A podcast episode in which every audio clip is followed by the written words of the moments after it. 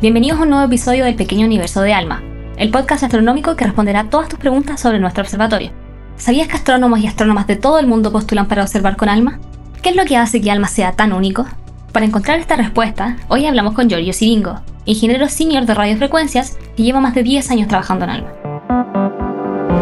Hay que ir un poquito en el pasado, ¿no? Hay que ver cómo funcionaba la radioastronomía antes. Se empezaron a construir radiotelescopios ya en los años 50 y se construyeron en Estados Unidos, en Europa, telescopios bastante grandes. Pero eh, en este tipo de, de radiotelescopio eh, de esa época tenía un límite de tecnología. Eh, prácticamente no podían trabajar con el tipo de radiofrecuencia, de onda que podemos observar con la tecnología de hoy. De hecho, el primer radiotelescopio fue construido por Claude River, un operador de radio amateur, en el patio de la casa de su madre en Wheaton, Illinois, durante el año 1937. una de las características particulares de ALMA, por eso se llama Large Millimeter Submillimeter Array, es que puede observar ondas de radiofrecuencia que son entre el, infrarrojo y el radio, la radiofrecuencia clásica que se observaba con los radiotelescopios de los años 50.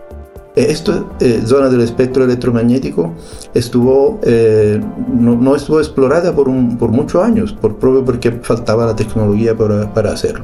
Para que escuchemos radios, sus ondas, que son ondas de sonido, necesitan un medio para poder propagarse, mientras que las ondas de radio que Alma observa pueden expandirse en el vacío. Por eso se mueven en el espacio. Ahora, otra pregunta es por qué nos encontramos acá en el desierto y a 5.000 metros de altura con la antena. Eh, esto porque este tipo particular de radiofrecuencia, milimétrica submilimétrica, eh, son absorbidas mayormente del vapor de agua, que son moléculas que se encuentran prácticamente en la atmósfera, por todo lado, en el aire que, que respiramos. Entonces, más lejos estamos de la, de la agua, del vapor de agua, eh, entonces en altura, y como 5.000 metros de altura, con menos atmósfera entonces, y en el desierto más árido del mundo. Obviamente esto produce que el sitio de Alma es uno de los mejores sitios del mundo para hacer este tipo de observaciones radio. Como explica Giorgio, la tecnología de ALMA y el ambiente árido del desierto en el que se encuentra le permiten observar el universo en el rango milimétrico y submilimétrico, algo que muy pocos telescopios pueden hacer. Estas observaciones ayudan a la comunidad astronómica a estudiar objetos que antes eran inalcanzables. En este momento, ALMA es el observatorio radioastronómico más poderoso eh, de la historia de la humanidad. ALMA está observando en longitudes de onda de radio milimétricas y submilimétricas y estas longitudes de ondas están emitidas por uh, la materia fría.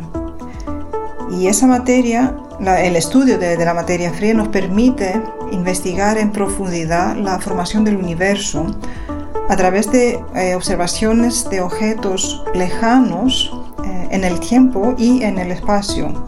Y estos objetos son demasiado débiles como para ser detectados eh, a simple vista o con, con telescopios, por ejemplo, en el óptico. Esa es Evancia Jasmina Glow, astrónoma senior y jefa provisional de la rama europea del Observatorio ALMA. Giorgio complementa.